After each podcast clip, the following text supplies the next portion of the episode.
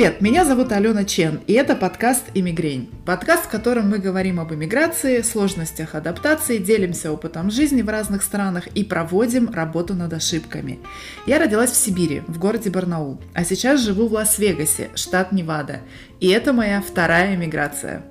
А меня зовут Оля Залите, я переехала из Питера в Сан-Франциско, штат Калифорния, и это моя третья иммиграция – Тема нашего сегодняшнего выпуска – иностранные языки. Зачем учить до переезда, как это делать быстро, весело и эффективно, а также как перестать себя жалеть и выработать привычку. У нас есть группа в Фейсбуке, где вы можете задать вопрос, ответить на наши и просто поделиться своими мыслями. Мы за разносторонний контент, поэтому все обязательно прочитаем и интегрируем в наши выпуски. Мы любим обратную связь, поэтому также оставляйте нам отзывы и ставьте оценки на Apple подкастах, Google Play и Spotify. А если вы пользуетесь приложением Anchor, то можете отправлять нам голосовые сообщения напрямую. На Фейсбуке у нас есть отдельный пост о том, как это сделать.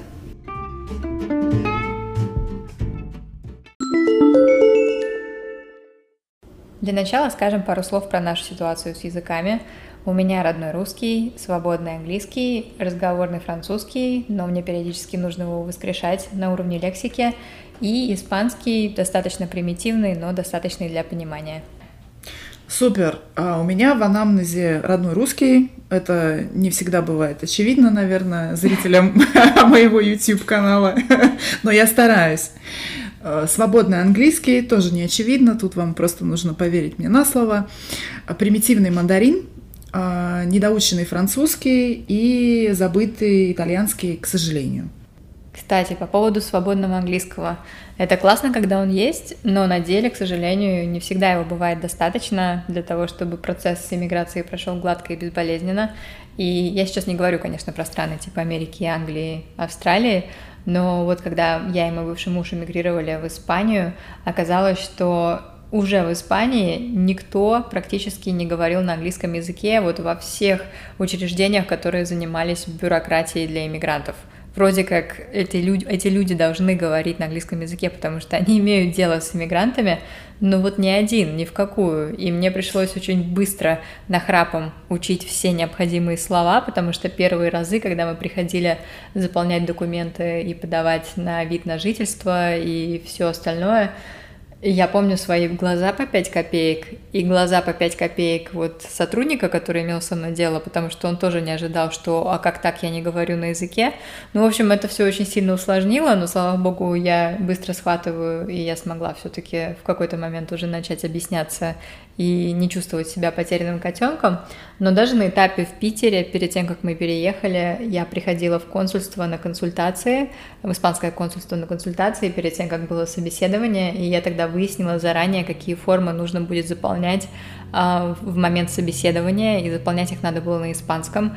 Но не все люди это знали, потому что когда нас запускали вот в эту комнату собеседования, а, были пары, которые вообще были не в курсе, что нужно что-то писать на испанском, и нельзя было пользоваться телефонами, потому что телефоны должны были быть отключены. Их, по-моему, мы сдавали даже на входе. Короче, было определенное шоковое состояние, которое я, слава богу, избежала, но смысл в том, что испанского языка было бы, было бы неплохо владеть испанским языком, потому что английского точно было недостаточно, потому что его даже никто не требовал. Вот.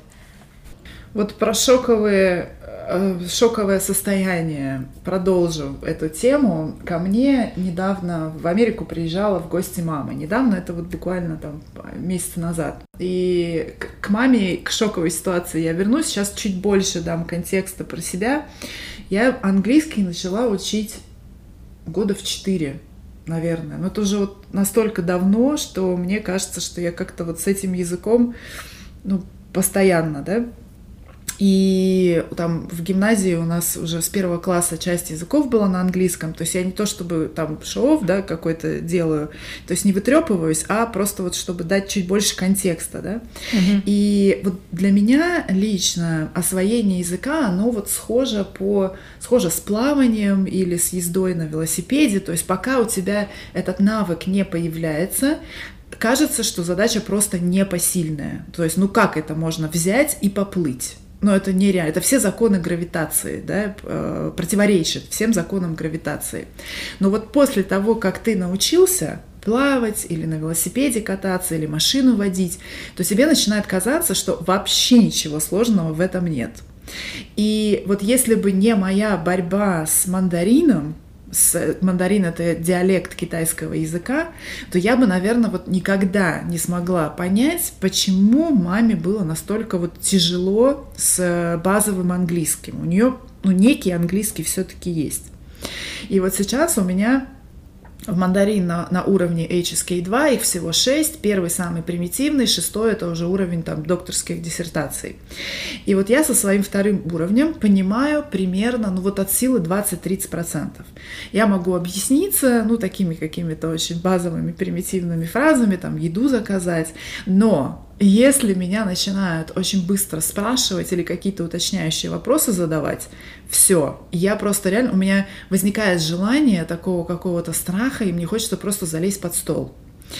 И вот возвращаясь к маме, да, с чего я вот эту свою, свою, свою речь начала, а, когда она у нас была в гостях, мы вот в этот, в этот ее, там, в эти ее три недели упаковали просто кучу разных событий, э, и ресепшн наш, и знакомство с миллионом родственников Джея, с друзьями, путешествие по Калифорнии, и ей везде, везде был нужен язык.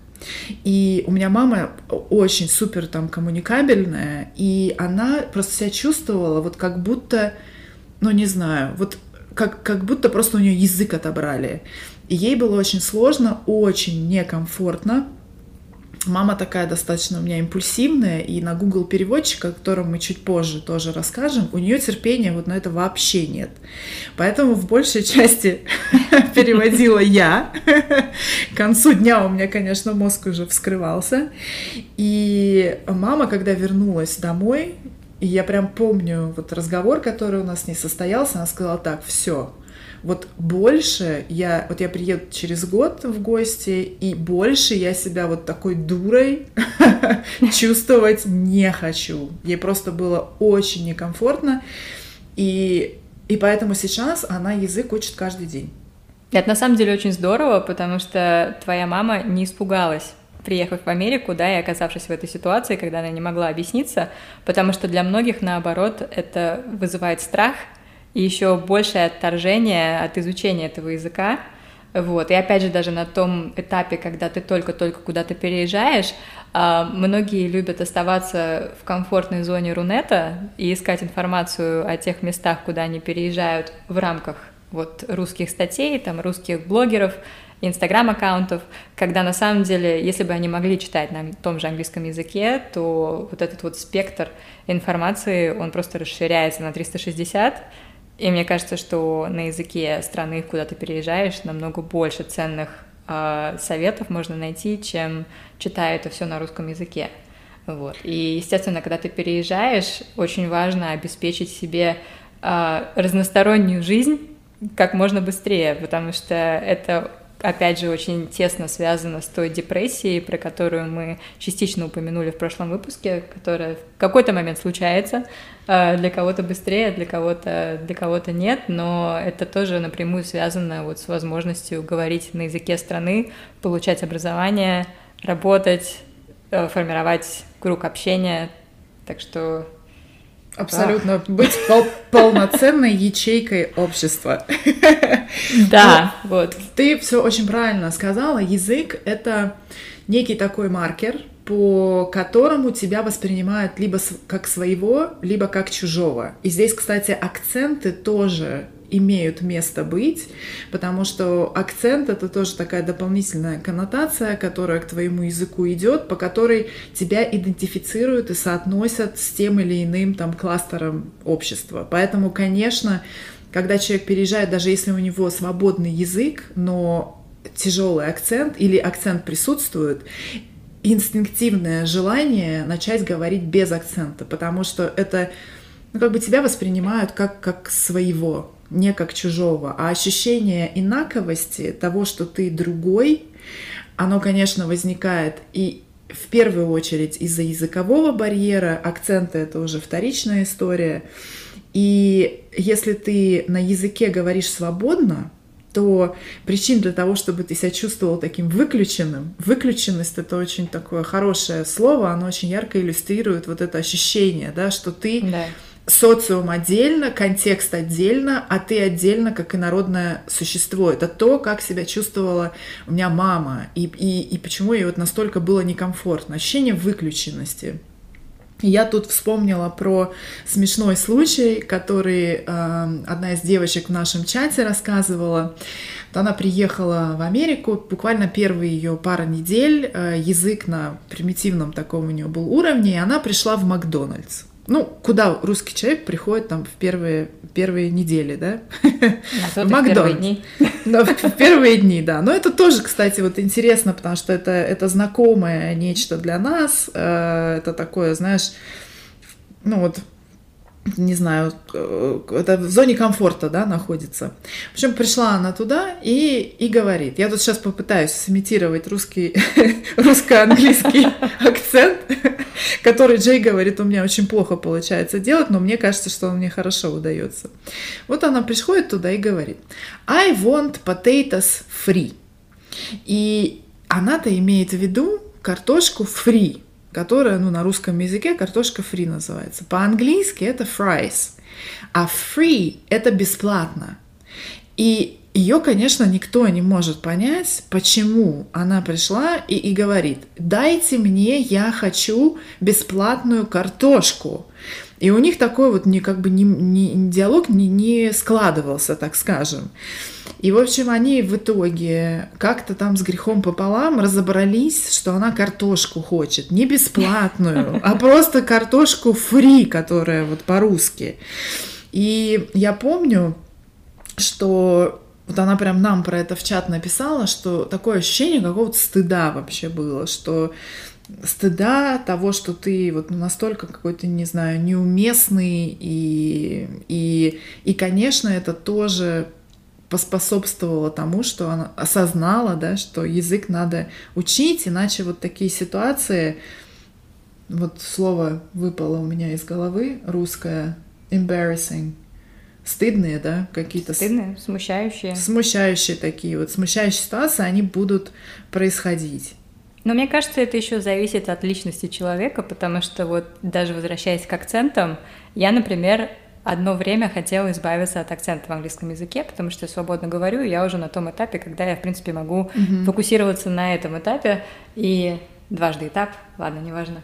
А, и тут я поняла, что я не хочу от него избавляться, потому что когда я говорю на, на английском языке, меня очень часто путают с француженкой.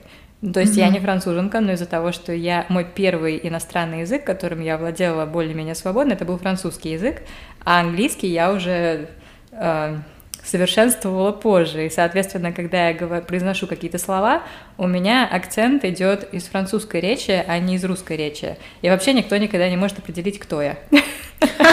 И я ну, решила, что мне это нравится. Ну, то есть, как бы, это так, ну, своего рода изюминка, наверное, поэтому я решила его оставить. Но вот видишь, вот французский акцент — это изюминка, итальянский акцент в английском — это изюминка, а русский акцент — это это нет.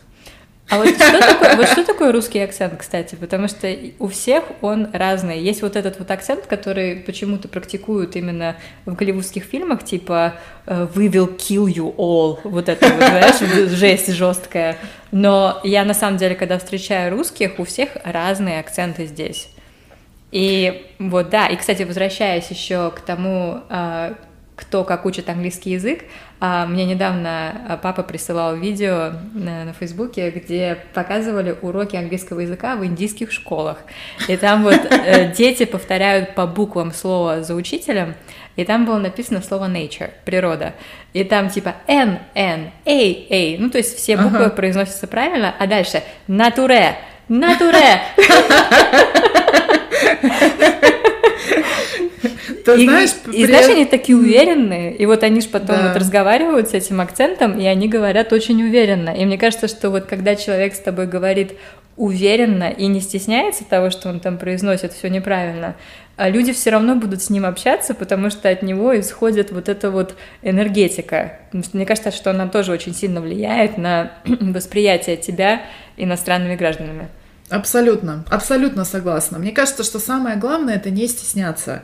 И тут опять возвращаясь к моей маме, она, конечно, у нее абсолютно нет барьеров. То есть она говорит там какие-то слова неправильно, какие-то там ей сложно даются, но это ее вообще не останавливает. И мне кажется, это очень важно, потому что акцент, не акцент, самое главное, чтобы, чтобы была возможность общаться, коммуницировать, понимать, э, понимать других, чтобы другие понимали тебя, то есть чтобы функциональная нагрузка языка была выполнена. А дальше уже, если есть желание избавиться от акцента, очень просто делать. И для этого даже не обязательно на курсах учиться. То есть просто насмотренность и наслушанность, она а, акцент просто со временем теряется. И вообще, в принципе, вот таких вот инструментов, не только как от акцента избавиться, но и практиковаться английскому э, языку, и мы про это дальше, конечно, более подробно поговорим, но этих вот инструментов сейчас очень много. И мне кажется, что самое главное — это иметь желание понимать, зачем ты язык учишь. И вот девочки, девочки, не девочки, в общем, все иммигранты свежие, которые сюда приезжают, то есть можно же вообще с самого простого начинать, можно с соседями познакомиться, потому что здесь же соседи, то есть с соседями все дружат, и не обязательно там, не знаю, блины печь и в дверь стучаться, ломиться и этими блинами их кормить, но можно просто, не знаю, открытки, например, соседям отправить, представиться. И вот это, конечно, а, хорошее очень качество американцев, то, что они всегда к тебе первично расположены доброжелательно. Они всегда априори подразумевают, что ты человек хороший, и ты пришел к ним с добром. Если э, мы русские немного по-другому, да, мы, мы всегда подозреваем, что что-то, какой-то подвох имеется. Все не просто так. Бесплатный сыр только в мышеловке. Но вот американцы, они, конечно, другие, ментальность другая. И это тоже помогает какой-то барьер первоначальный снять, стеснение, не знаю, то, что не, не все там понимаешь. Они очень терпеливо относятся к иммигрантам. И вообще здесь, боже мой, здесь все иммигранты, кроме, кроме индейцев. Но мне кажется, что это даже не только американцы, а в принципе, когда ты переезжаешь в страну, в которой люди говорят на другом языке, если ты совершаешь попытки говорить на их языке, неважно, что с ошибками, любой человек э, оценит это. Даже вот если иностранцы приезжают в Россию, и в Питере я очень часто, когда ходила на всякие метапы, вот couchsurfing, которые организуются, вот mm-hmm. эти вот ивенты для обмена языком, я просто там интернационального общения, каждый раз, когда кто-то говорил мне что-то на русском языке, мне было очень приятно. То есть я, неважно, что с ошибками, мне, наоборот, хотелось поддержать беседу, я говорила медленно, специально, чтобы меня поняли, но для меня это, ну, это как знак хорошего тона, я не знаю, этикета в какой-то степени. Ну, это приятно, это просто, это просто приятно. приятно, да. У нас вот э, родственники Джея, которые у мамы спрашивали разные русские слова, их запоминали, там, сестра Джея Шинг, и, а потом на следующий день она эти слова практиковала, там еще у мамы слова спрашивала. Ну, это, конечно, мам, мама просто счастье было чисто. Это, это очень приятно. И потом, э, переезжая в другую страну, то есть мы же не мы же не заставляем других да, учить рус, русскому языку. Мы учим язык, на котором в этой стране говорят. То есть это уже какая-то такая дань уважения. То есть почему я, например, мандарин учу? Это моё, мой жест уважения по отношению к семье Джея, к его родителям, к его культуре, к его наследию. И это помогает мне лучше тот культурный пласт, в котором он вырос, э, лучше помогает понять. Вот. И ну вот мне кажется, что касается детей, да, например.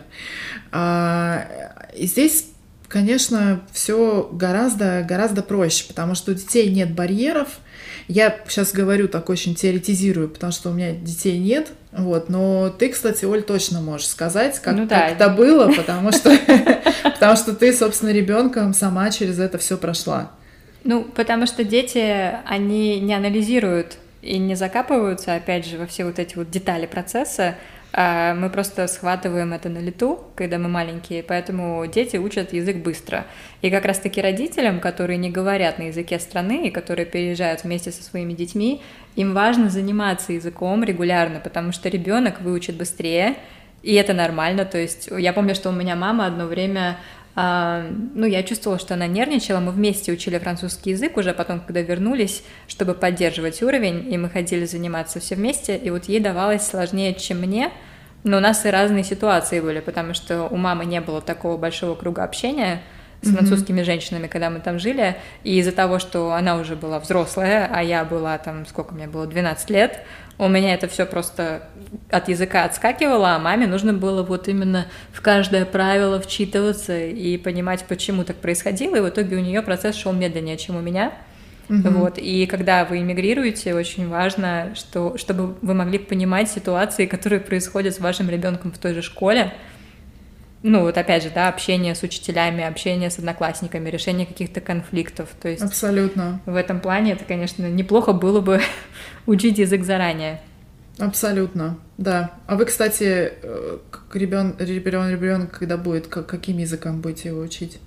Ну, Русский, английский? Ну, слушай, я еще не читала книжку про детей билингвалов, потому что я знаю, что дети, а, которые рождаются в семьях, где каждый родитель говорит с ними на другом языке, на своем языке. То есть, например, я mm-hmm. говорю на русском, да, Джаред говорит на английском. А, эти дети начинают говорить позже, очень mm-hmm. часто, чем те дети, с которыми говорят на каком-то одном языке. Ну, понятное дело, потому что там внимание рассеивается, зато когда они начинают говорить, они начинают шпарить на, на обоих языках. Mm-hmm. Вот. Но я вообще, да, я планирую говорить на русском, поэтому Джаред сейчас занимается русским, чтобы mm-hmm. он вообще понимал, что, что происходит.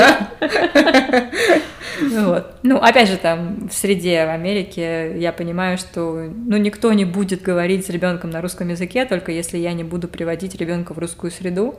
А мне бы все-таки хотелось как-то приобщать к культуре. Абсолютно, да. Я, ты знаешь, какое-то время назад э, у, у Ксении Собчак прочитала, что она говорит, ну вот Платона нет, мы, конечно, хотели, ну, сначала собирались, чтобы он а, учил а, сразу с маленького возраста английский и русский, но вот дети билингви отстают в развитии, и дальше какую-то полную там она ахинею понесла. Это, конечно, не так, и я считаю, что наоборот, билингвы гораздо более продвинутые в развитии дети, более пластичный мозг, и они быстрее информацию обрабатывают. И Джей, например, он, он получается квадролингв, потому что... Воу. Нет, он трилингв, потому что он говорит на английском, мандарине, нет, он, он квадролингв получается, если такое слово есть. Но что он на четырех языках говорит. Английский, мандарин, кантонский и французский. И мы детей будем трилингвами воспитывать, то есть английский, русский, мандарин. Если они захотят, то, пожалуйста, пусть учат кантонский.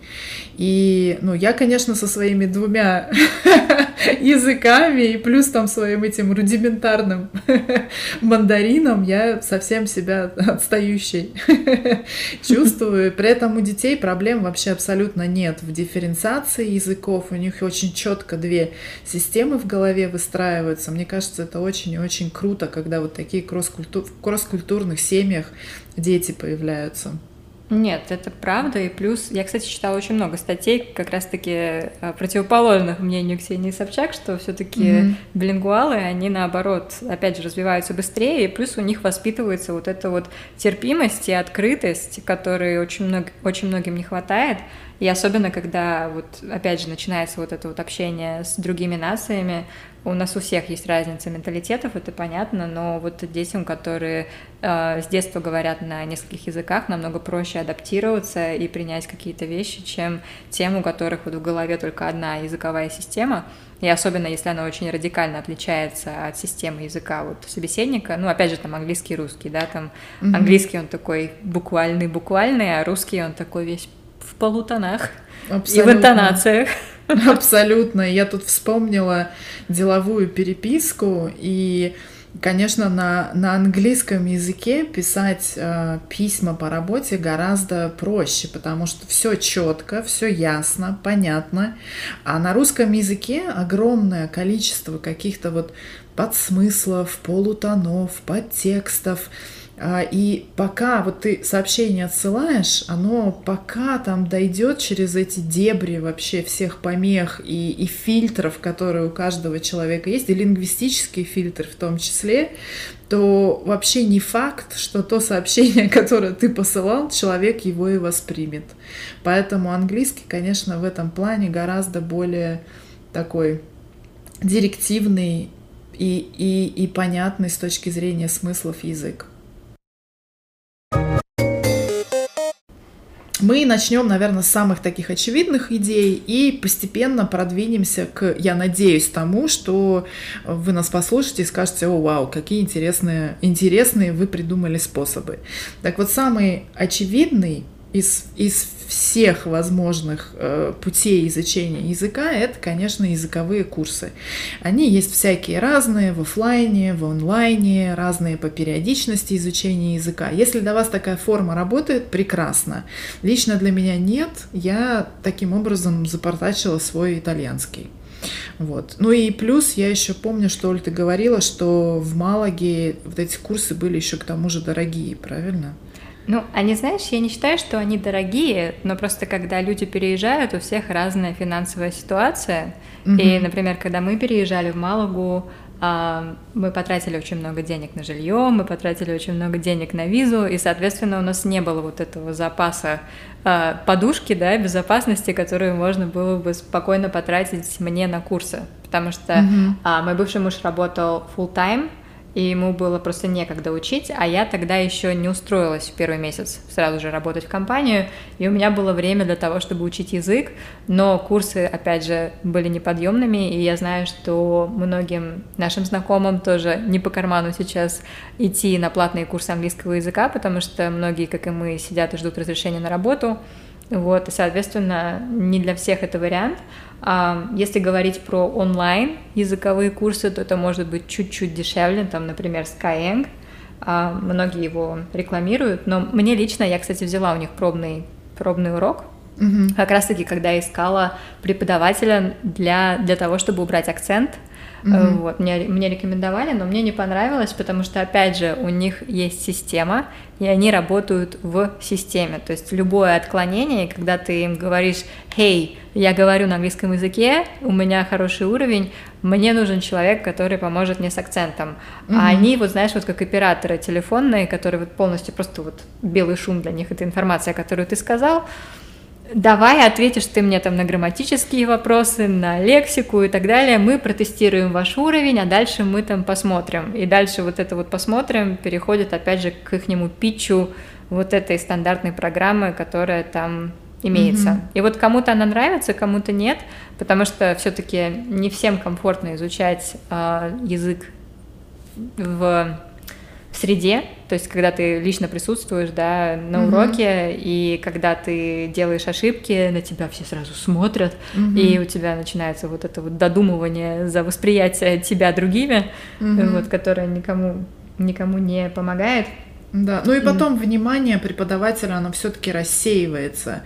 То есть ты не один на один занимаешься, а вот, ну, там 10, сколько там, даже 5 человек, то есть оно уже делится на, на пятерых. У меня в, с онлайн-школой был опыт э, в изучении мандарина. Я не буду имя школы э, называть, потому что не совсем корректно. И объясню почему. И у меня там на двух ступенях, да, я была два модуля. Первая ступень это HSK1, это как раз самый первый там мандарин с нуля. И вот она мне, в принципе, успешно зашла, мне появилась некая система, да, мы учили параллельно и иероглифы, и, и собственно, сами слова.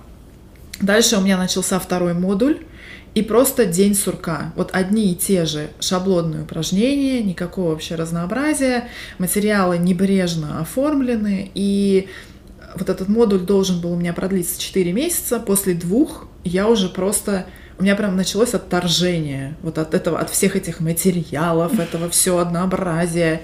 И при выборе вот такой платформы нужно идти, это вот мой совет такой наболевший из, из, из опыта, да, который у меня сформировался. Важно идти конкретно от того, что вот для вас работает в изучении языков. Я, например, визуал. И мне нужно, чтобы все, все было красиво, чтобы все материалы были эстетичные, красиво оформлены. Иначе я просто вот получаю, да, какое-то вот оформленное как Г. И, и, и у меня мотивация сразу, просто сразу падает. И плюс без разнообразия, без какой-то геймификации. Геймификация — это очень классная вообще история в изучении языков, когда ты играючи в процессе в таком этот новый язык изучаешь. Мне, мне становится скучно. И себя можно заставить заниматься такими железными тисками воли. Я это делала два месяца, но просто я после этих двух месяцев поняла, что результатов вообще нет никаких. То есть я топчусь на одном и том же уровне. Вот, собственно, у меня такая наболевшая, наболевшая речь про онлайн-школы. Ну, кстати, они разные бывают, ну, чтобы совсем там не крыть онлайн-школы. Сейчас уже много платформ, которые, в принципе, достаточно визу визуально приятно выглядят, и программы у них ничего, но это, опять же, все упирается то, что кому подходит, в цену, потому что те же индивидуальные занятия, они всегда дороже, чем занятия групповые. Но, например, мне очень нравится платформа, которая называется iTalki. А mm-hmm. про нее почему-то, вот я каждый раз, когда я про нее говорю друзьям, никто не знает, что, что за платформа. А она уже такая, знаешь, древняя-древняя. Они вот сейчас делают редизайн. Ну, то есть они mm-hmm. не совсем древние, но а, мне нравится то, что у них можно найти учителя вообще на любой вкус и цвет. А, носитель, не носитель, список языков, на которых он говорит, то есть под любую задачу. Есть преподаватели, которые занимаются, например, для того, чтобы человек мог сдать экзамен. Ну, тот же IELTS, например, или TOEFL. Есть mm-hmm. преподаватели, которые занимаются с детьми. Есть те, которые убирают акцент. Есть те, которые стоят, там, я не знаю, 5 долларов за час, а есть те, которые стоят там 35 долларов за час. Но у них диапазон цен, кстати, очень такой широкий. И мне mm-hmm. вот это вот тоже нравилось, особенно когда ты живешь в России, потому что платформа все-таки э, работает с долларом, mm-hmm. с валютой, и когда мы конвертируем, и особенно когда у нас инфляция, то вот этот вот момент очень важный. И мне кажется, что это здорово, когда можно выбрать из тех, кого ты можешь себе позволить. И я вот на iTalki воскрешала свой французский, когда он мне резко понадобился, и я работала по скайпу с женщиной из Бельгии, она, кстати, актриса. Там, кстати, очень oh, много... Да, там ты можешь, во-первых, если ты преподаватель, ты можешь сам подать заявку на то, чтобы там преподавать. Мне кажется, что это тоже отличная тема для тех, кто занимается языком с кем-то, типа mm-hmm. tutoring. И если ты любитель, ты тоже можешь там практиковаться. И mm-hmm. в, в обучении просто у тебя чуть-чуть другой формат application, то есть подачи заявки. И вот она актриса, но при этом она вот занимается и свои собственные методики разрабатывает на французский язык, и мне было очень комфортно с ней разговаривать. А потом, когда я, кстати, была в Брюсселе, я еще с ней ходила в театр. Так что, Вау, да, это очень, очень приятное изучение, потому что ты общаешься, вроде как это твой преподаватель, но в то же время вот отсутствует вот это вот, знаешь, как вот из-под палки, mm-hmm.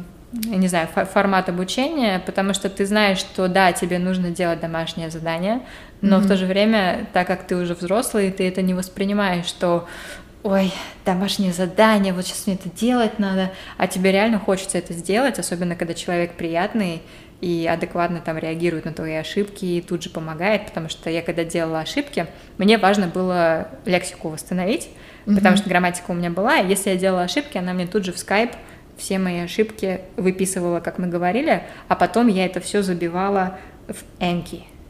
О, супер, да, в карточке, про которые мы поговорим дальше. Мне кажется, что еще э, здорово, я тут опять из, из такой, из, из своего прошлого сейчас достану из рукава опыт.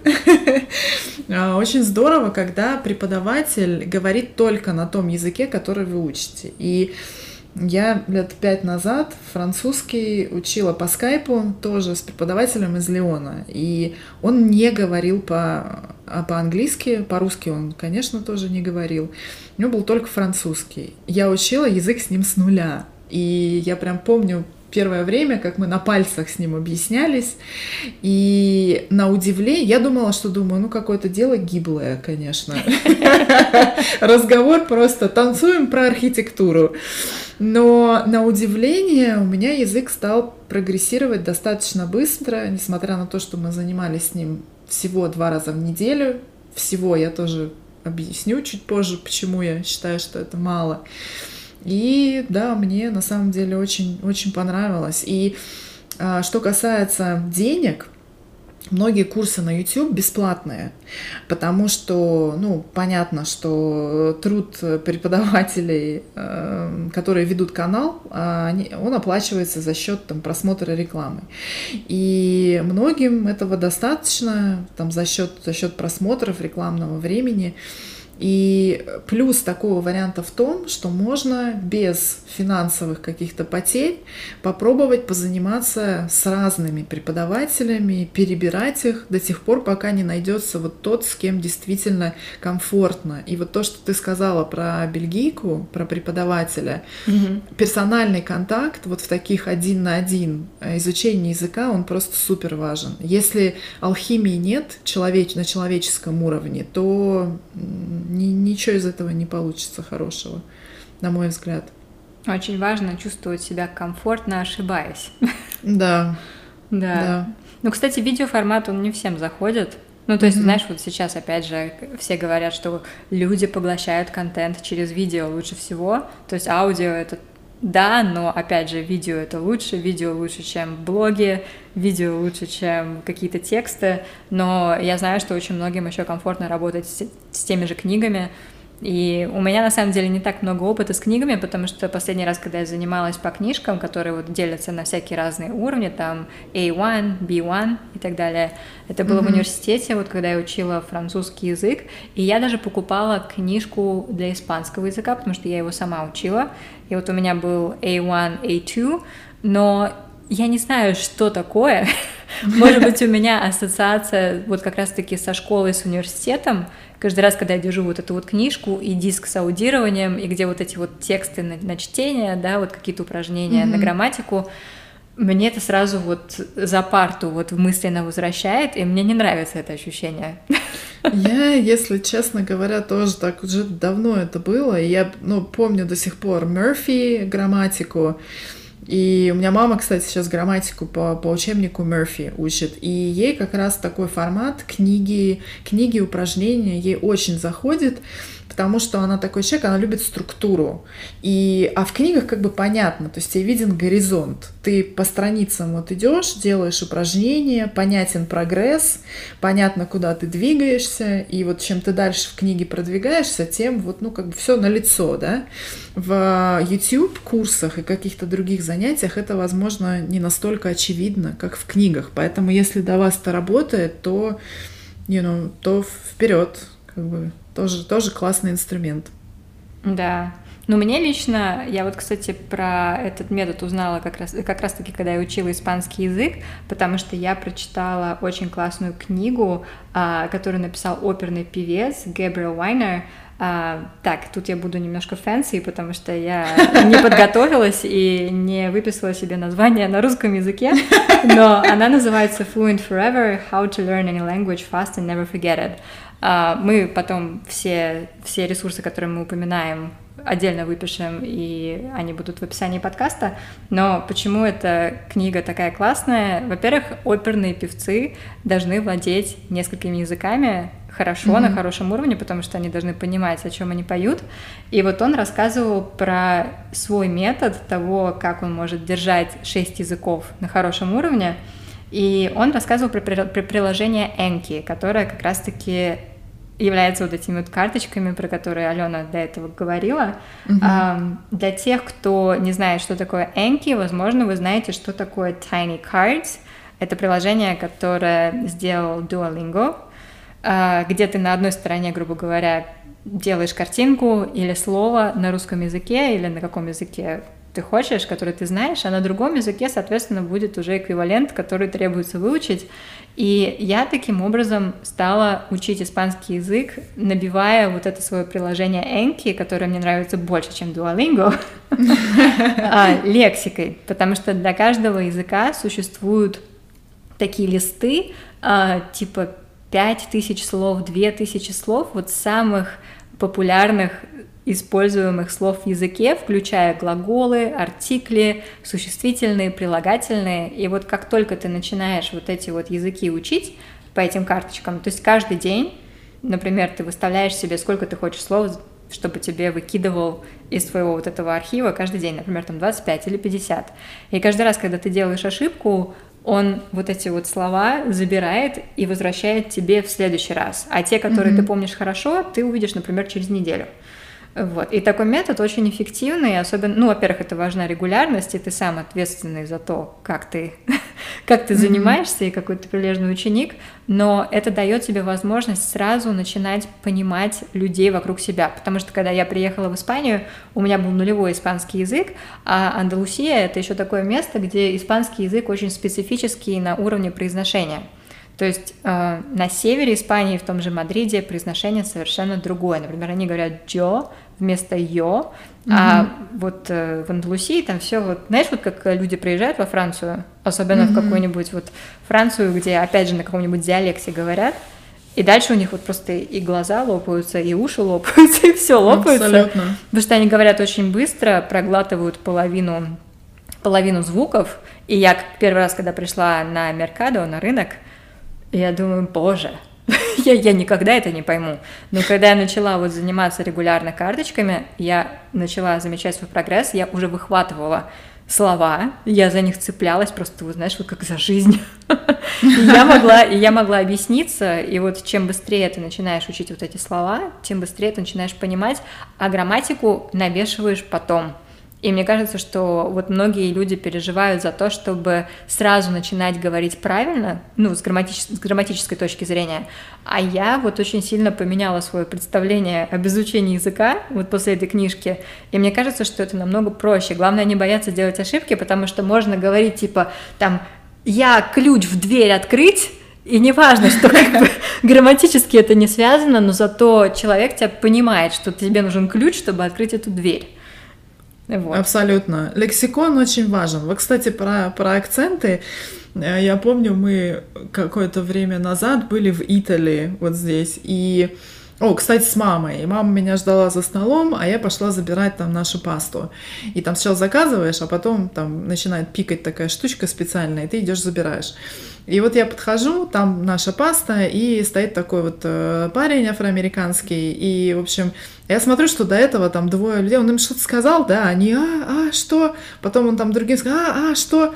Я подхожу забирать свою пасту, он такой, Джонни Бра! Я такая думаю, так, а у меня просто, видимо, потому что я уже всякой этой солянки понаслушалась, акцентов и все, я думаю, а, это он спрашивает, хлеб, я хочу или нет? Я говорю, да, да, давайте мне хлеб. Я пока свой хлеб забрала, и там дальше подходят люди, он им тоже, Джонни Бра! Вот, они, а, а, что? И как бы они американцы, да, но тоже не понимают, поэтому, поэтому не понимать это нормально, стыдиться вообще нечего.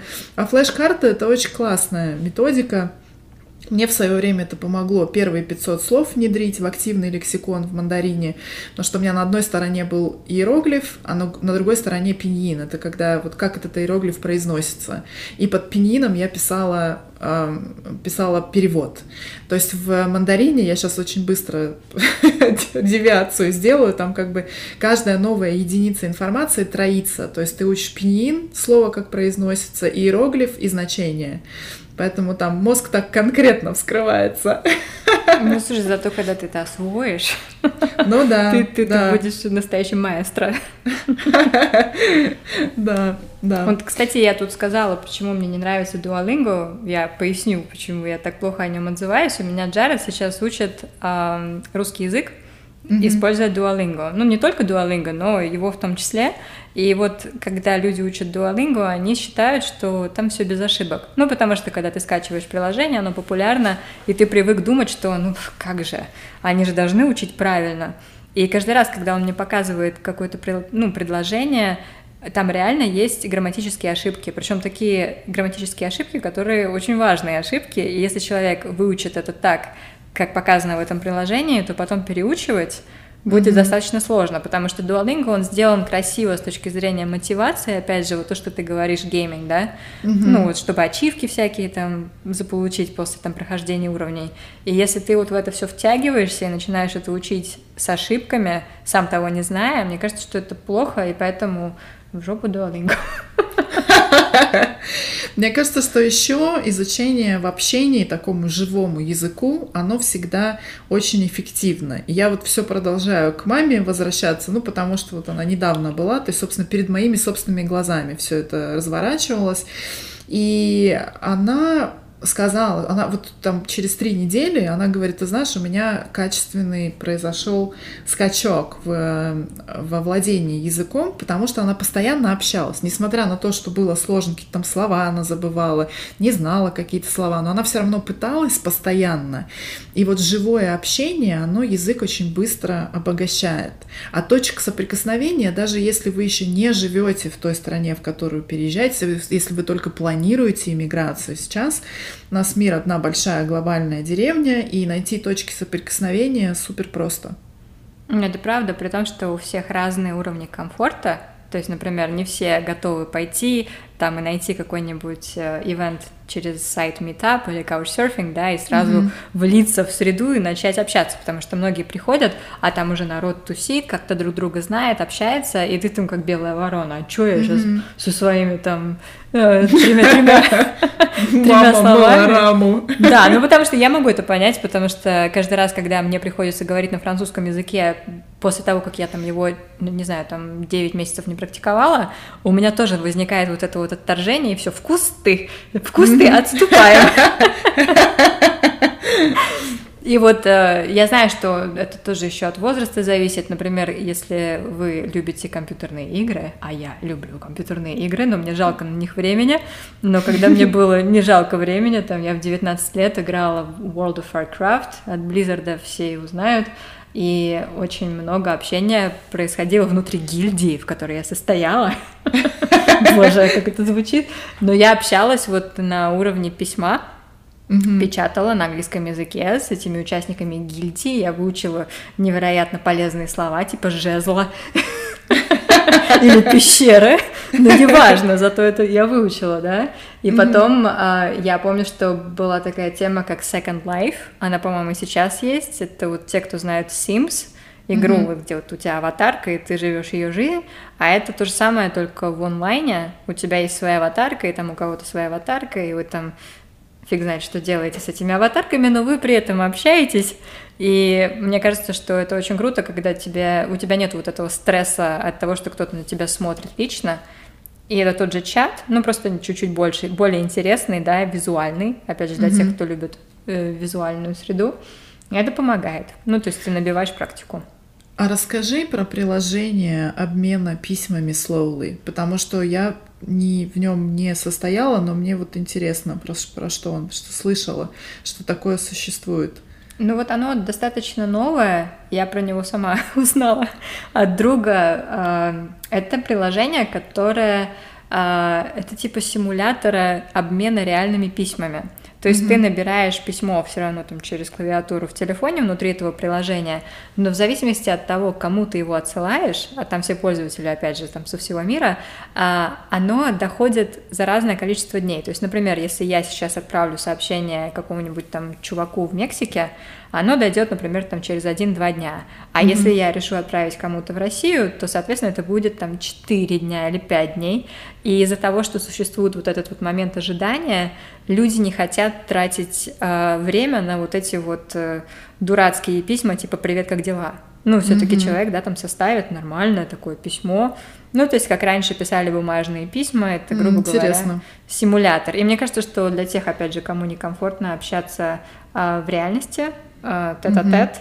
это хорошая практика письменного языка, потому что вот у меня, например, французский письменный, он вообще lame.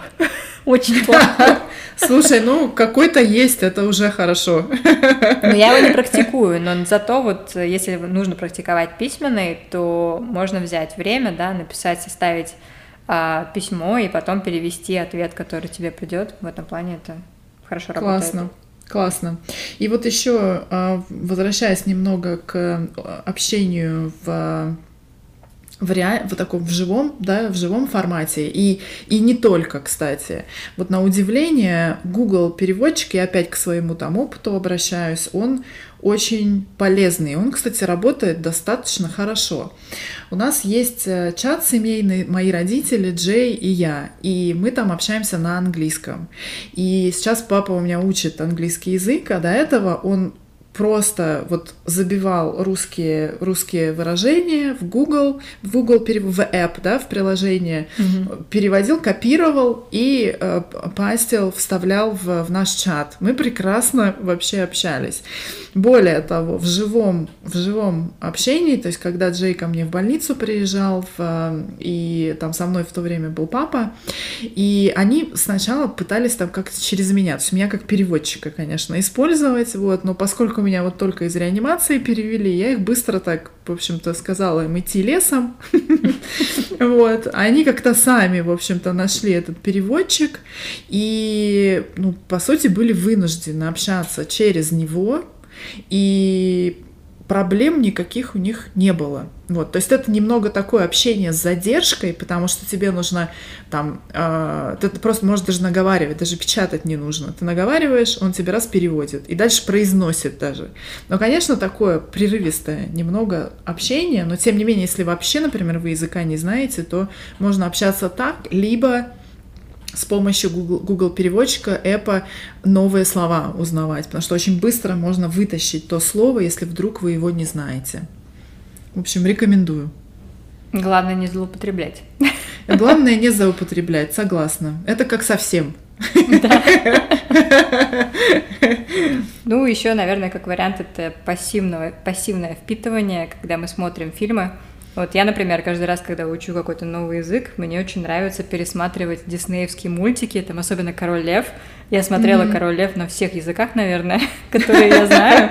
Вот. Ну, как бы особенно этого достаточно на уровень A1, A2. Вот первые два уровня, это, в принципе, можно легко понять, что происходит.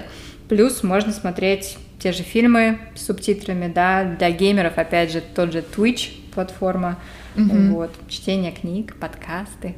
Да, Всё и я вообще, я вообще за то, чтобы фоном, пока вы язык учите, чтобы фоном у вас где-то там, не знаю, новости, э, YouTube, подкасты, да, то есть что-то вот у вас там, чтобы фоном на этом языке, на который вы учите, у вас как-то вот в, в ambience, чтобы это было, и, и, и, и когда вы только готовитесь к иммиграции, вы тоже это можете уже делать переводить, например, язык интерфейса телефона на язык страны, в которую вы переезжаете, в том да. числе. Да, это точно.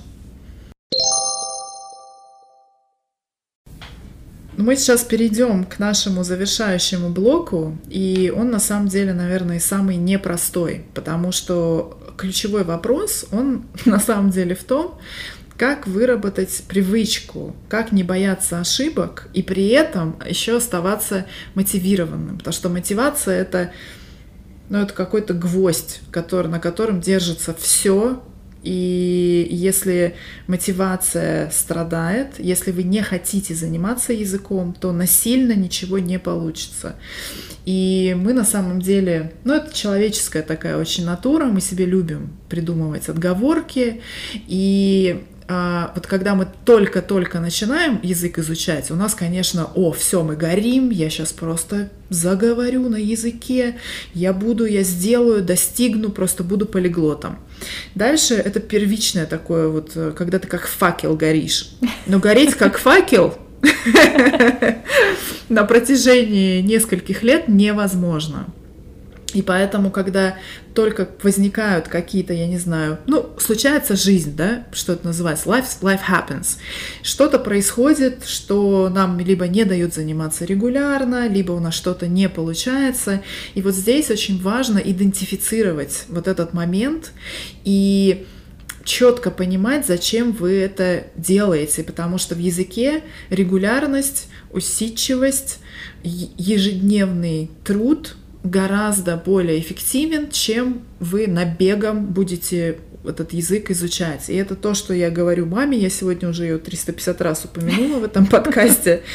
Я говорю про то, что язык лучше учить каждый день по 30 минут или даже по 15 минут, если, например, у вас нет времени, чем один раз в неделю за, за два часа запихивать, пытаться запихать в себя недельный объем информации. То есть это что называется bite size, то есть кусочки информации, которые вы легко можете проживать, проглотить, усвоить.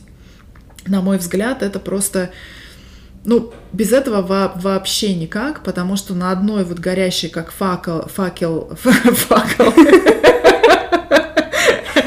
на одной горящей, как факел мотивации, не выехать, потому что она варьируется. То есть мы то хотим, то мы не хотим, то, то ретроградный Меркурий, то еще что-то случилось, то голова болит. А при этом заниматься нужно каждый день. Я Сейчас, честно признаюсь, у меня перерыв от мандарина, потому что меня утюкала просто абсолютно вот эта школа, в которой я была. Я нашла уже себе школу альтернативную, но мне нужно было какое-то вот время, чтобы просто отдышаться, потому что у меня какой-то полный случился передоз. До этого времени я занималась 6 дней в неделю. В воскресенье у меня был перерыв, но 6 дней я занималась регулярно, по-разному, то есть когда-то у меня были там в один из дней более, более там большие уроки объемные, 2 часа, и 3 иногда было, но занималась регулярно. Вот такой у меня важный очень посыл. Ну, может быть, ты еще перегорела, потому что должен быть баланс определенный. То есть, да. может быть, иногда, знаешь, там а, три дня на неделе ты занимаешься, допустим, 45 минут, да, а другие там три дня ты занимаешься 15 минут. И в этом случае, наверное, попроще не перегореть, если ты пытаешься заниматься 45 минут каждый день.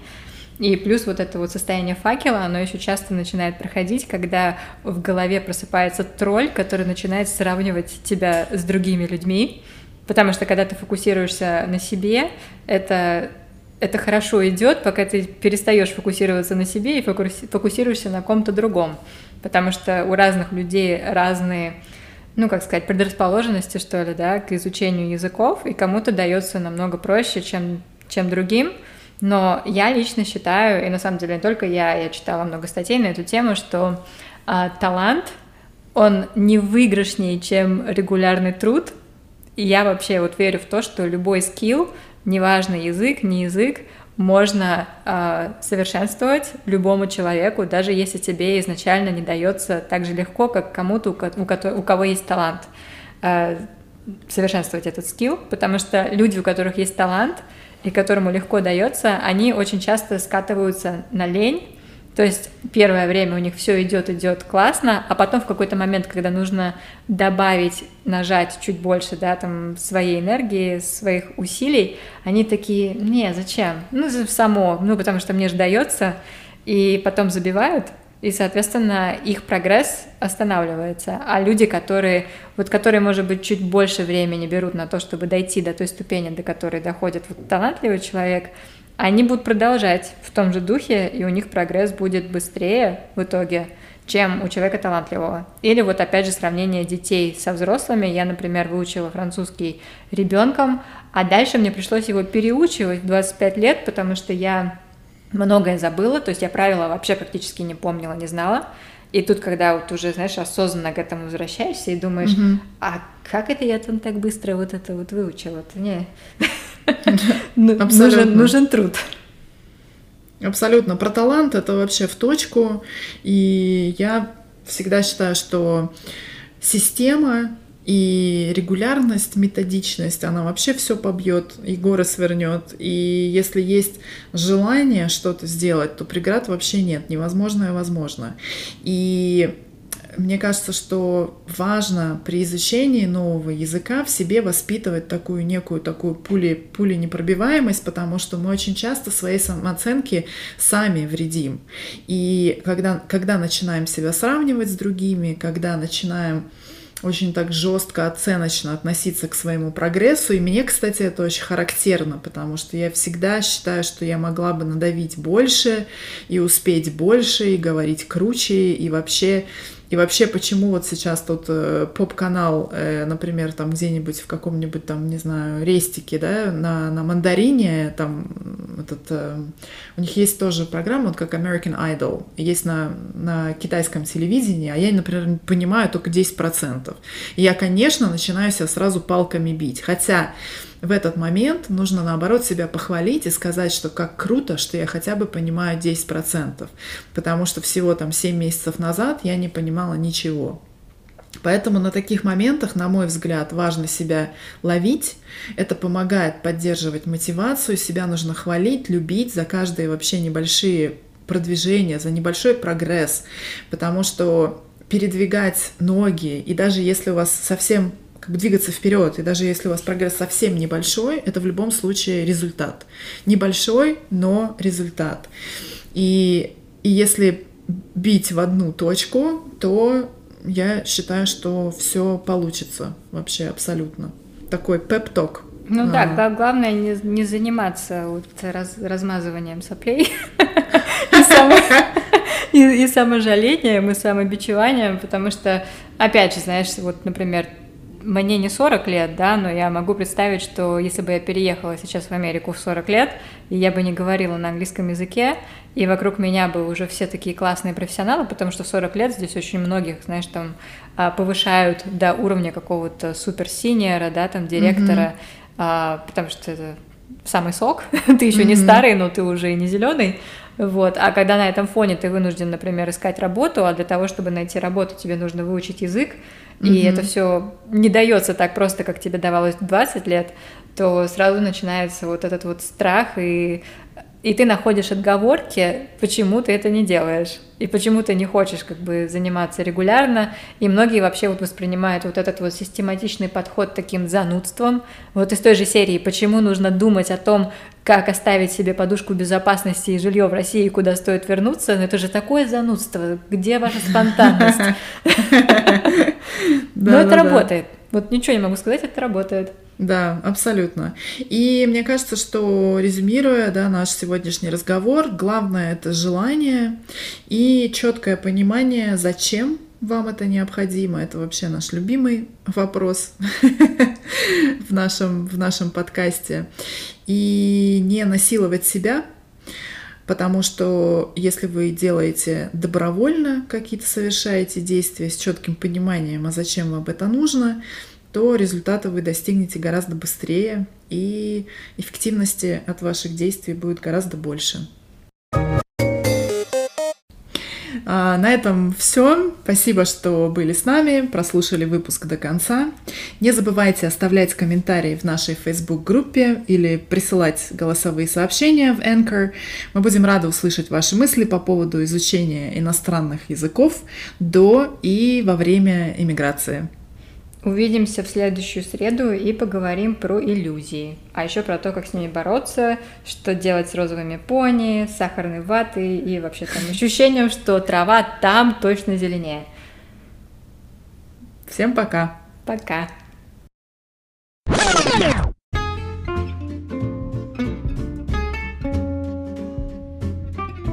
По поводу привычки есть хорошая книга Гретхен Рубин, которая называется «Хорошие привычки, плохие привычки. Как перестать быть заложником плохих привычек и заменить их хорошими». А, я, я ее читала, по-моему, 4 года назад или 3 года назад, и я помню, что там был очень хороший метод 21 а, дня, то есть 21 день как среднее число а, для mm-hmm. формирования новой привычки. То есть если продержаться 21 день, я вот, например, тренировалась на том, чтобы не есть сахар 21 день, и на самом деле там в какой-то момент после 15 или 16 дня в голове происходит вот этот вот перелом, и ты перестаешь воспринимать это как работу, жалеть себя, и тебе наоборот хочется продолжать, и у тебя вот как раз-таки вот это вот, а, господи, горение, факел загорается.